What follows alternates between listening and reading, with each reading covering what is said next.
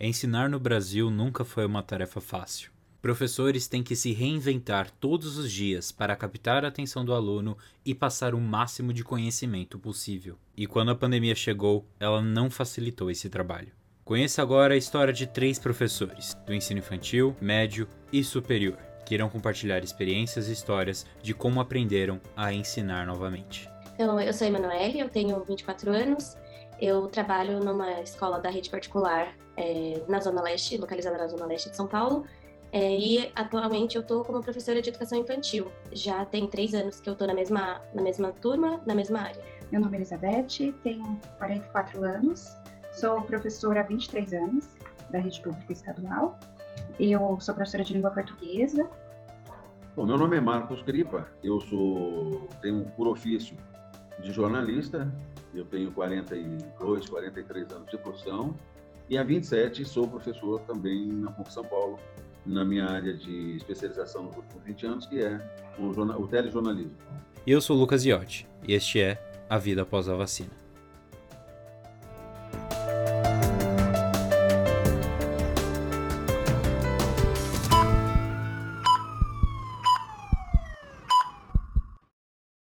Pandemia obrigou o fechamento de cidades inteiras e é claro que as salas de aula estavam inclusas nesse sistema de quarentena. E os professores então se viram obrigados a se adaptar. É, foi um momento muito difícil, porque a gente, como eu estou na educação infantil, os meus alunos têm. Na, no ano passado eu estava com crianças de 4 e 5 anos, então a gente não sabia muito bem como ia ser essa questão da logística com eles, porque é, até por uma questão da recomendação, né, de a criança não pode ficar muito tempo na tela, então, tudo que a gente ia ter que fazer com eles ia ser online. E aí foi muito difícil tentar trazer o que a gente fazia na escola para esse mundo virtual. Então, acho que o, o mais difícil foi tentar encontrar um sentido no que a gente fazia no presencial e fazer sentido, trazer fazer sentido no online, para que não, não perdesse o foco do que a gente já fazia na escola.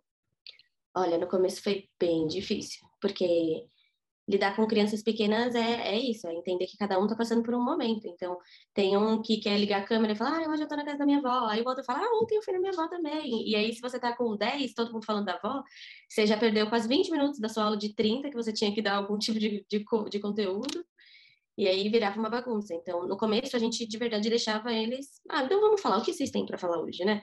Vamos ouvir vocês. E aí, com o tempo, eles foram se adaptando e aí a gente foi colocando é, coisas que fizessem mais sentido para eles também. Então, a gente fazia uma brincadeira, é, cantava músicas ou dançava. Nunca nesse sentido de, ah, vamos trazer algo muito concreto para dentro dessa aula no Zoom, porque ia ficar muito é, maçante para eles, né? E até para a gente também, como, como professor. É, num primeiro momento, nós soubemos do que, obviamente que todos nós já sabíamos do que estava ocorrendo, sabíamos de medidas restritivas em outros países, mas quando isso chegou aqui, foi muito rapidamente, né, foi em março, nós ficamos, num primeiro momento, em estado de choque aguardando até o que seria feito pelas autoridades, né, o que seria decidido, porque o primeiro, o primeiro comunicado que recebemos é que seria uma, nós ficaríamos em casa, né, é, em, em distanciamento social por um período curto, então, esse primeiro momento nosso, pelo menos na maioria das redes, foi de antecipação das férias escolares. Então, nós ficamos durante 15 dias aguardando o próximo passo, mas já acompanhando o que estava acontecendo no Brasil. E aí nós já começamos a nos mobilizar, né, para ver o que nós poderíamos fazer para atender as demandas dos alunos. Então, a, o primeiro passo que nós tivemos foi montar grupos de WhatsApp para entrar em contato com eles, acalmá-los, porque alguns estavam bem ansiosos, e ao mesmo tempo nós já começávamos a receber notícias de pessoas, de conhecidos, de colegas que tinham falecido, e nós sabíamos né, ao certo qual a causa da morte né, dessas pessoas. Então, aí foi um momento, foi um baque generalizado. Então, o processo foi lento, eu diria que foi bem lento, porque alguns deles não conheciam as ferramentas, não conheciam as plataformas, então nós tivemos que apresentá-los a essas plataformas, né, como Google Classroom, ao Meet, aos aplicativos das plataformas né, do próprio sistema de ensino, e aí entra aquela, né, de você aprender a criar tutorial, tutorial objetivo, então nós, foi um processo bem complicado, de mão dupla, né, porque nós tínhamos que aprender primeiro a lidar com essas ferramentas rapidamente para aí sim caçar não só para os meninos como para os colegas também, né? Então, é, graças a Deus eu tenho essa uma certa facilidade porque eu já trabalhei como tutora, já trabalhei em alguns cursos online, então isso me ajudou bastante. Então eu acabei ajudando um pouco com os colegas e ao mesmo tempo fiquei pensando, né? A gente ficou pensando em como trazer esses meninos. E aí entra um, um X muito complicado da questão. Por quê? Alguns jovens não tinham acesso à internet, então vários desses meninos não tinham acesso à internet.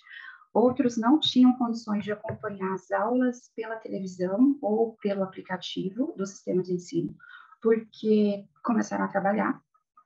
E outros ainda começaram a tentar acessar e tentar mobilizar os colegas. Então, eu tinha sempre que pensar naqueles meninos que não tinham acesso à internet, nos que conseguiriam fazer as atividades no final de semana e nesses meninos que acompanhavam as aulas. Então sempre a gente ficava fazendo esse movimento, né? Quem, quais são os públicos? E isso era era bem complicado porque a gente começou a pensar e aí eles estão fazendo as atividades, mas até que ponto eles estão aprendendo? Né? Então quem fazia as atividades? E aqueles que não estavam fazendo as atividades, quais eram as condições deles? O que estava acontecendo? Né? E aí quando chegou para metade do ano nós começamos a receber várias notícias de alunos com familiares doentes, familiares morrendo, e isso foi acentuando ainda mais essa tensão que estava acontecendo ali. Olha, eu me adaptei bem, primeiro na, na junção, né? não foi uma transição lá atrás, quando eu deixei de ser só jornalista para ser também professor de jornalismo. Eu me adaptei bem, eu me senti bem, eu passei a entender melhor a dinâmica de uma aula presencial, passei a me dedicar a, a achar uma maneira de me relacionar bem com os alunos, é, mediando aquilo que é da academia com aquilo que é, é da, da prática de uma redação, que são coisas diferentes, mas que se complementam.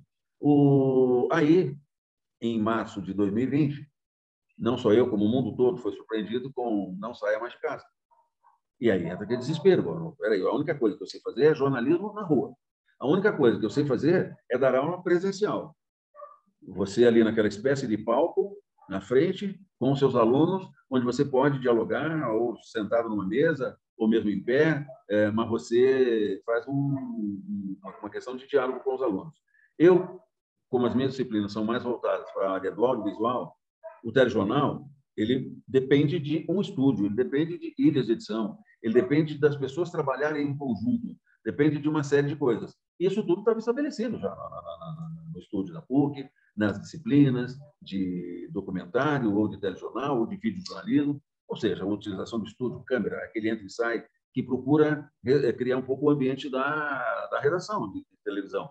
E aí, um dia você é comunicador, olha, não vem mais, vá para casa. Aí depois o governo é, decreta aquele lockdown, aquele fechamento, aquele momento que a gente ficou todo mundo em casa, o mundo parou, e aí nós somos compelidos a dar aula online. E aí vem o desespero, porque muito embora eu seja ligado a uma, uma área que envolve muita tecnologia, que é a televisão, porém eu trabalhava na concepção do telejornal, eu trabalhava na produção de um telejornal. E aí é, é isso que eu ensinava para meus alunos, essa concepção, a prática do jornalismo, como você fazer da forma mais intensa possível e mais próximo da realidade. E aí você tem que dar uma aula é, com uma câmera em você e os alunos lá do outro lado acompanhando. E como é que você faz tudo isso? Esse é que foi o grande desafio, o grande medo. E eu confesso que eu cheguei a pensar em sair da PUC, pedir minha demissão. Eu falei, eu não vou conseguir dar uma aula dessa. Poxa, eu com 64 anos de idade, 42, 43 anos de, de, de jornalismo de rua, 27 anos de uma atividade em sala de aula, presencialmente, olhando os alunos nos olhos, com todas as minhas aulas já prontas, com todo caminhar dentro de uma redação de telejornal pronto. Meu, como é que eu vou fazer isso agora? Tudo online. Eu cheguei a pensar em parar, falei, eu vou desistir, eu não consigo fazer isso. E aí o que acabou acontecendo é que todos foram contra. Conversei com alguns colegas também da PUC que também foram contra. E aí eu tive alguns professores que me ajudaram muito. Em 15 dias, eu passei desse desespero que eu estou contando nesse momento, de achar que eu não ia conseguir, para dominar o, o, a ferramenta, que é o Teams, no caso da PUC São Paulo, e ali eu ministrar minhas aulas, exibir vídeos e uma série de coisas. Portanto, é, foi um choque, como se fosse uma luta de boxe, quando você entra no primeiro round e o seu oponente lhe dá um, um, um soco na ponta do queixo, eu fiquei completamente sem saber o que fazer. E aí me recuperei, acho que no segundo round eu consegui, no mínimo, é, ficar em pé na luta. Não ganhei, mas fiquei em pé. E eles se sentiram valorizados com respostas positivas após cada aula. Ah, foi bem difícil. Acho que eu, eu quebrei bastante minha cabeça para conseguir fazer planos de aula pensado nesse modelo, né? E a questão do cansaço físico e mental foi muito grande, porque eu não tinha hora para começar a trabalhar e eu também não tinha hora para terminar de, de, trabalhar. Então, às vezes eu estava duas horas da manhã numa terça e eu estava editando o vídeo para poder mandar na sexta-feira. Então, eu, eu, precisei fazer um, um, trabalho muito de tentar encontrar um equilíbrio e foi muito difícil chegar nesse equilíbrio. Quando eu percebi, já estava quase em setembro. E aí já tinha passado muitas coisas, então foi, foi bem difícil esse momento. Olha, eu acho, não sei se isso tem a ver com a, não sei se isso tem a ver com a minha relação, que a minha, eu, eu não tenho uma relação de professor, o ser superior com o ser inferior. Ah, aquele, aquele, aquilo que o, que, o, que o Paulo Freire tanto combatia, que era a educação bancária. A educação bancária é aquela que você faz, deposita na cabeça do aluno e mais nada. Ao contrário, eu, eu como sou um homem de redação, sempre fui ligado a, a uma pessoa de redação, ligado ao dia a dia do jornalismo, à produção, a decisões, a coordenar equipes, às vezes, de 200 pessoas, no Brasil, no exterior, é, você tem que dialogar muito, você tem que entender o processo. E eu não sei, é, eu sempre trouxe isso para dentro da sala de aula. Eu sempre fiz da sala de aula uma, mais perto de uma redação. E quando eu estou na redação, eu tento fazer a reflexão que se faz na universidade. Esse é o grande barato entre é, academia e mercado de trabalho, um contribuindo com o outro. E eu sempre fui de dialogar muito com os alunos. Acho, quando, quando eu coloquei, essa, aqui o problema da... Como é que eu faço um telejornal? à distância. Como é que eu faço um telejornal se eu não tenho recurso nenhum que a gente conhece? Uh, eu tive que socializar com eles, para mostrar. Imagine que nós somos um, um, grupo de trapezistas. Nós vamos saltar no trapézio, mas nós não temos rede embaixo. Eu não sei se isso aqui vai dar certo, se vai dar errado. Só que tem uma coisa, que nós não podemos é não fazer nada. E aí foi o grande, eu acho que foi a química, sabe? Foi o grande barato no sentido de, de entusiasmar as pessoas e trazer as pessoas para esse diálogo.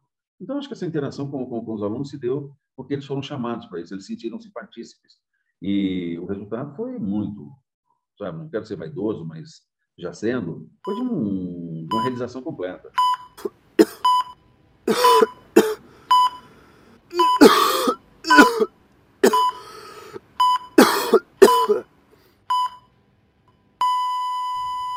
A vida precisava voltar ao normal e as pessoas precisavam voltar aos seus centros de ensino. E eles contaram como foi um pouco desse processo.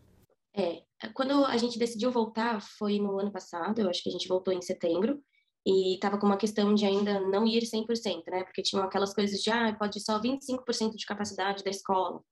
É, e a escola que eu trabalho, eu acho que tem uns 100, 125 alunos, não são muitas crianças. Mas a minha sala não poderiam voltar todos, porque nós, nós éramos 23 é, em uma única sala, então a gente não poderia ficar junto. E aí o que a gente fazia era dividir em grupos, então eu tinha grupos, ou no, ia na segunda, ia na terça, aí na semana seguinte eu ia na quarta e na quinta, então a gente mudava. É, mas foi difícil voltar nesse presencial também para pensar, né? De, tipo assim, eu ainda continuei trabalhando no online, porque eu tinha crianças que não iam na escola, e eu também tinha que estar lá presencialmente. E às vezes, quando tinham aulas de especialistas, eu precisava conectar crianças que estavam em casa na escola para participar das aulas presenciais com as crianças que estavam na escola. Então, foi, é, acho que voltar também foi muito cansativo de pensar nessa logística de novo, porque aí eu, quando eu pensei que eu estava me acostumando com online, aí eu precisei pensar em voltar presencial e manter esse sistema híbrido. Uhum. É isso para quem é professor, eu acho que talvez se você conversar com seus professores, eles vão falar a mesma coisa, parece que liga né, uma chavinha e você chega ali. E eu queria muito saber como que eu ia reagir, né? porque eu lembro que a primeira vez que eu fiz chamada e os meninos estavam na escola e eu comecei a fazer chamada e eles foram respondendo, eu fiquei muito emocionada, porque eu falei, gente, eles voltaram para a escola, né? que legal que eles voltaram. Mas algumas consequências vieram desse período em quarentena. Eu sinto que para as crianças que são mais novas, elas perderam muito, né? Então elas nasceram e aí não chegaram nem aí um ano na escola e logo já veio a pandemia, então elas ficaram em casa. Então a gente percebe agora que elas voltaram, é, essa, essa perca do, do convívio social, né? Então, isso realmente foi perdido. E elas não estão sabendo muito bem como se comunicar uns com os outros, porque eles perderam esse início de contato na, na primeira infância. É, e aí está sendo um pouco difícil. Mas eu vejo também como um lado bom, acho que a gente, a gente como professor conseguiu entender um pouco mais sobre como o nosso trabalho funciona e acho que conhecer mais as ferramentas que a gente utilizava. Então, eu utilizava o Drive e aí o Drive servia para subir os arquivos. E aí hoje em dia me perguntam qualquer coisa do Drive, parece que eu sou uma expert, né? Eu aprendi muitas coisas. E conheci várias outras plataformas, é, aprendi a criar outros tipos de conteúdo. Então, nesse sentido de aprender a, a se organizar de outras maneiras, né? Não só pensando no presencial, mas nesse online, eu acho que para mim fez muito sentido. Uh, eu acho que no, no, sentido de educar, talvez a gente é, consiga perceber um pouco mais da questão da tolerância. Eu acho que isso apareceu muito no período da pandemia, é, da gente conseguir entender mais as crianças e, e, de conseguir perceber mais como elas estão se sentindo depois desse momento. Porque é isso, eles também foram crianças que nasceram e ficaram em casa direto, então ele, eles não têm esse contato com outras crianças. E o, o que eu venho percebendo é, desse um ano para cá é essa perda mesmo, tipo, essa falta, eles não tiveram isso. Então, acho que esse convívio social deles é muito, é muito fraco. Então, eu tenho crianças agora que estão batendo muito, que estão mordendo muito, porque não conseguem se comunicar. Eu tenho crianças que têm dois, três anos que ainda não estão formando sons para começar a falar. Então, é, vem muito dessa questão de estar muito tempo em casa, somente com os pais, e aí chega na escola e eu preciso disso e eu não tenho. Então, como eu vou fazer isso? E aí são, essas são as maneiras. Mas acho que não, não se perde muita coisa. É, como eles são pequenos, eles conseguem aprender ao, ao, longo dos anos. Então, eu não acho que vai ser tão uma coisa que eles, eles perdem ao longo do tempo. Acho que é tranquilo. Algumas das ferramentas obtidas durante a pandemia vieram para ficar e podem ajudar muito no aprendizado dos alunos.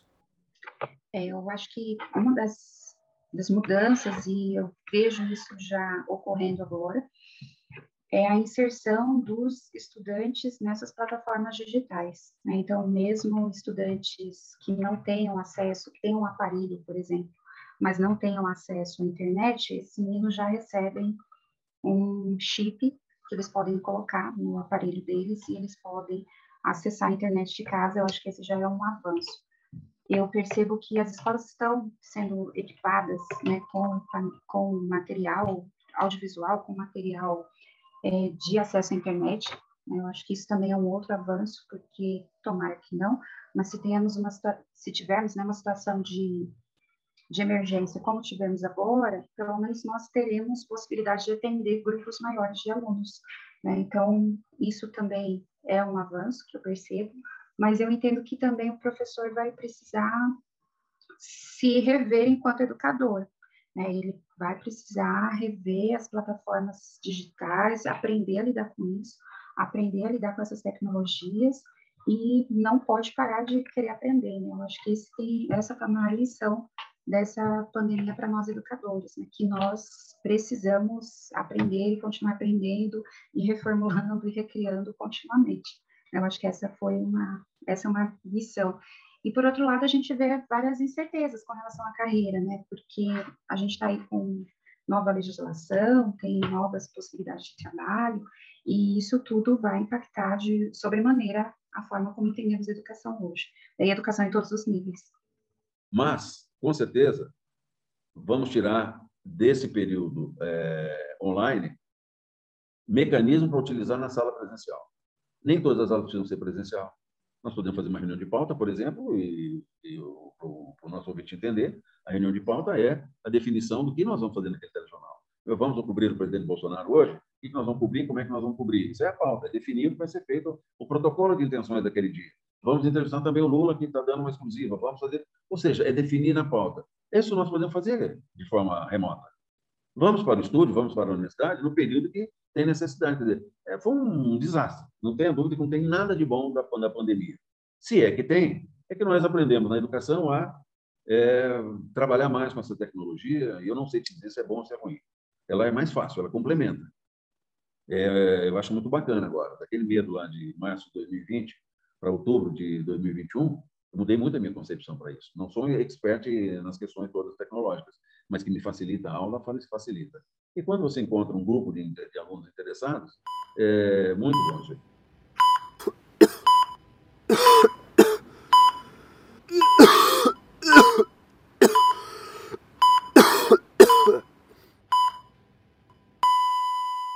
Para ajudar então nesse enfrentamento da pandemia e a lecionar, os professores foram colocados na lista de prioridades da imunização. E eles compartilharam um pouco de como foi esse sentimento.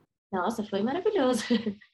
Uh, a gente estava na escola no dia em que mandaram a notícia, aí mandaram uma, uma, mensagem no grupo de todos os professores, aí a gente se encontrou na, na sala, a gente se abraçou, tem gente que chorou, foi, foi um, um momento, de verdade foi o momento.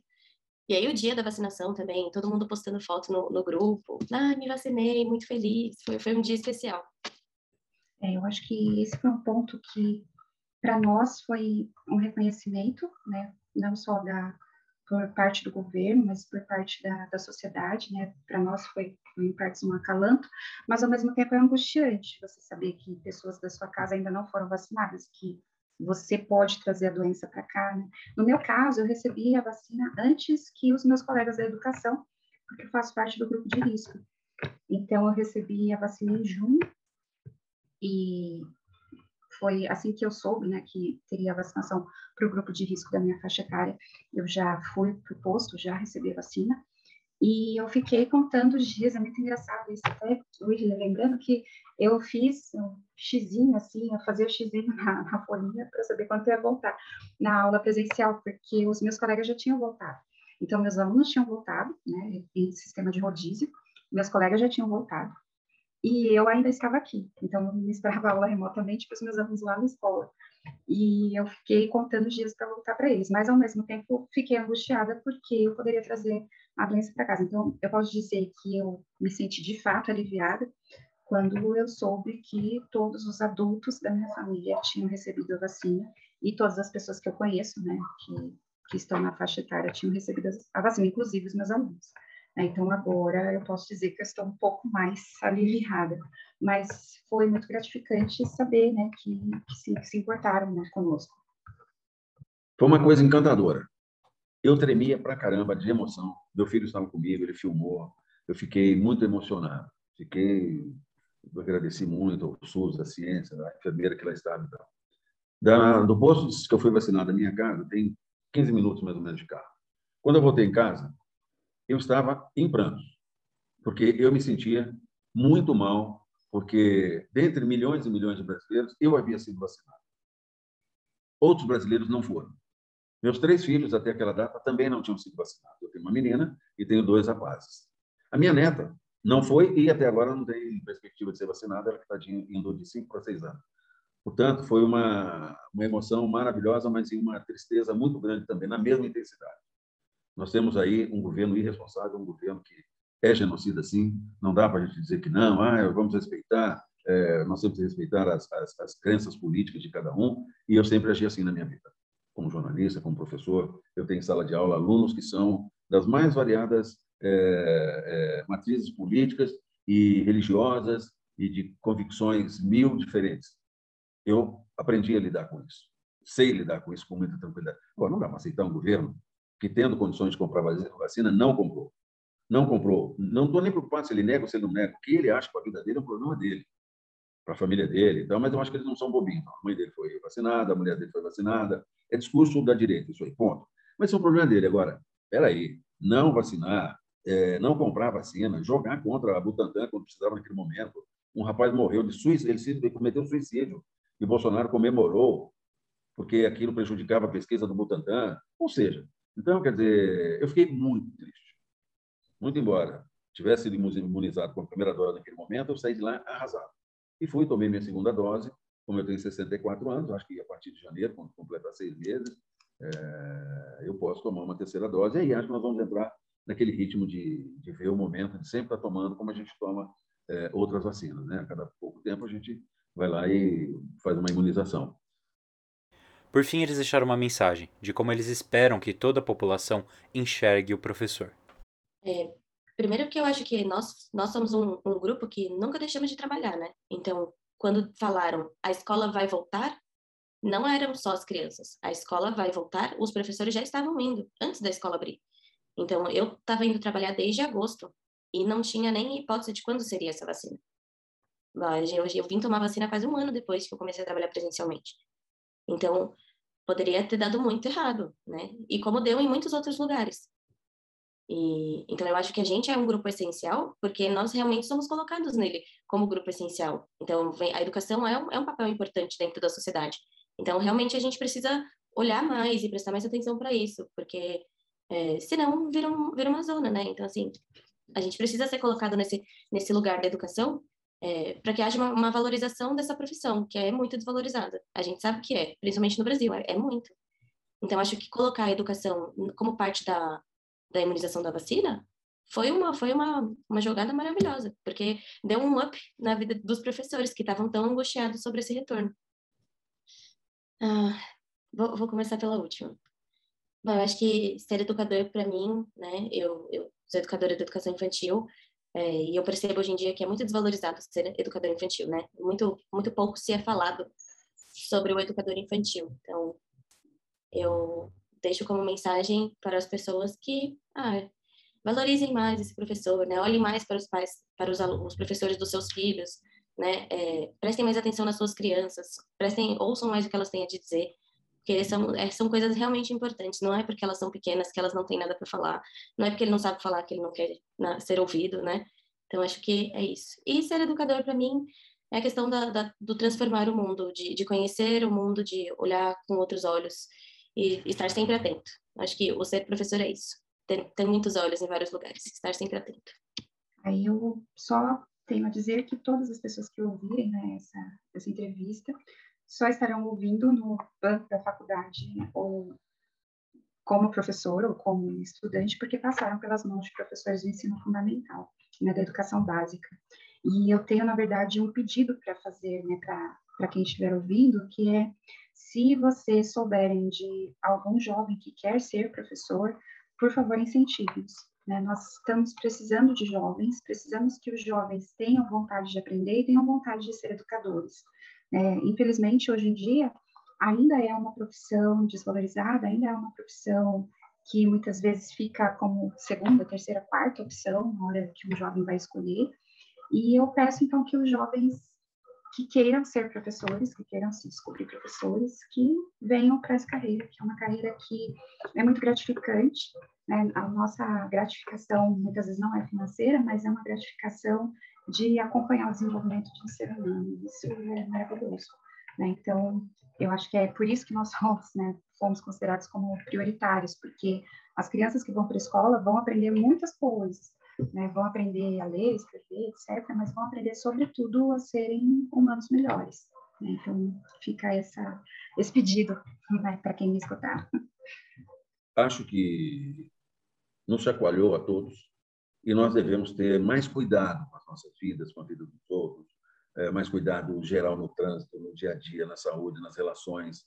Nós poderíamos é, transformar esse momento num momento de reflexão mundial e que pudesse ter um realinhamento é, no que diz respeito ao comportamento do ser humano. Sempre foi de guerra, sempre foi de, de, de decisões bélicas, de atacar o outro. Não, peraí, nós já está tá provado a história toda. O Império Romano destruiu e foi destruído. É, outros lugares foram construídos e destruídos através de guerra. Para quê? Eu acho que isso poderia ser diferente, mas não vai ser, lamentavelmente. Se eu tô, me preocupo um pouco, é isso. Eu gostaria que a gente tivesse um, um, uma concepção de outro mundo mais justo, mais igualitário, menos de embate, mas é próprio do ser humano. Eu vou trabalhar minha vida inteira para evitar isso aí. Uh, com relação à, educação em si, uh, eu não acho que tem que valorizar mais nem menos o professor.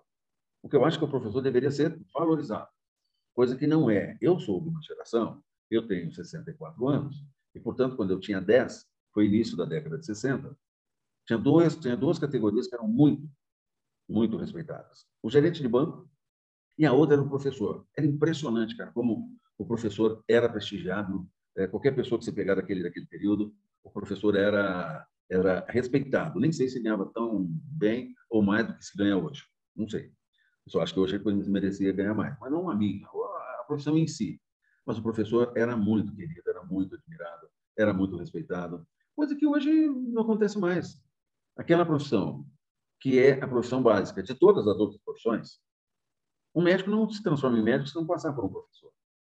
O advogado não se transforma em advogado se não passar por um professor. Ou seja, é um princípio básico.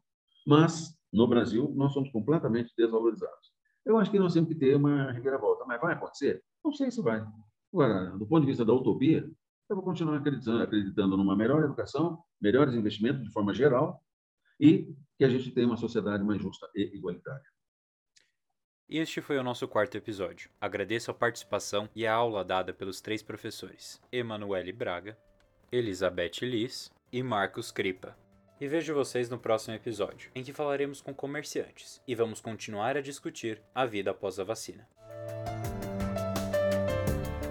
A Vida Após a Vacina tem apresentação, produção e edição Lucas Iotti. Coordenação Luciana Garbim.